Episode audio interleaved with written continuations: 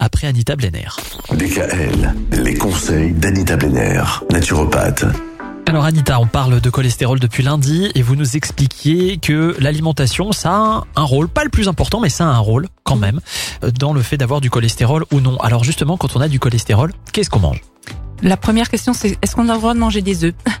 Bah, L'œuf et surtout le jaune d'œuf a une grande valeur nutritive en vitamine D, en B12, en fer, en zinc.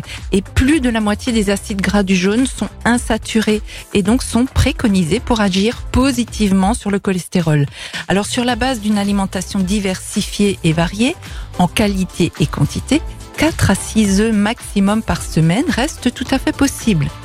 Alors, il faut éviter de consommer avec une autre protéine animale comme la viande rouge, hein, l'exemple de, de l'entrecôte avec la par-dessus, ça non, laisse tomber. Mais on mange un œuf ou deux œufs avec des crudités et du pain complet. Mais surtout, il est important de toujours laisser le jaune coulant. Alors un taux élevé de cholestérol est souvent la conséquence d'une consommation excessive d'acides gras saturés. Alors moi j'ai juste une question, pourquoi c'est important de laisser le jaune coulant Parce que déjà, on conserve davantage les vitamines. D'accord, c'est comme euh, l'alimentation vivante. C'est un peu ça. C'est le même principe, tout à fait.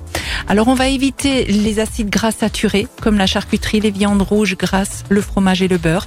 Saturé, pensez pour le mémotechnique, saturé, c'est qui sature les artères. Mhm. Les graisses saturées, c'est pas bon. Il faut consommer des acides gras insaturés. Ce sont des bonnes matières grasses comme les huiles végétales vierges, de première pression à froid, type olive, colza, noix. euh, choisissez toujours une huile de bonne qualité. Hein. Mhm. Pareil pour votre voiture, vous mettez de l'huile de vidange de bonne qualité, c'est pareil pour votre corps. Alors il faut trouver un équilibre en diminuant les acides gras saturés et en augmentant la part d'insaturés, notamment d'oméga 3.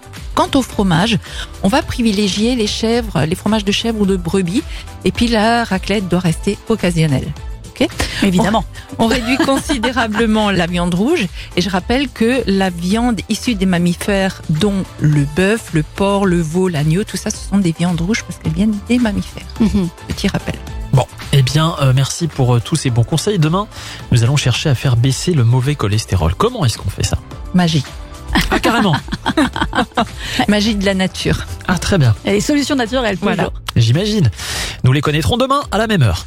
Retrouvez l'ensemble des conseils de DKL sur notre site internet et l'ensemble des plateformes de podcast.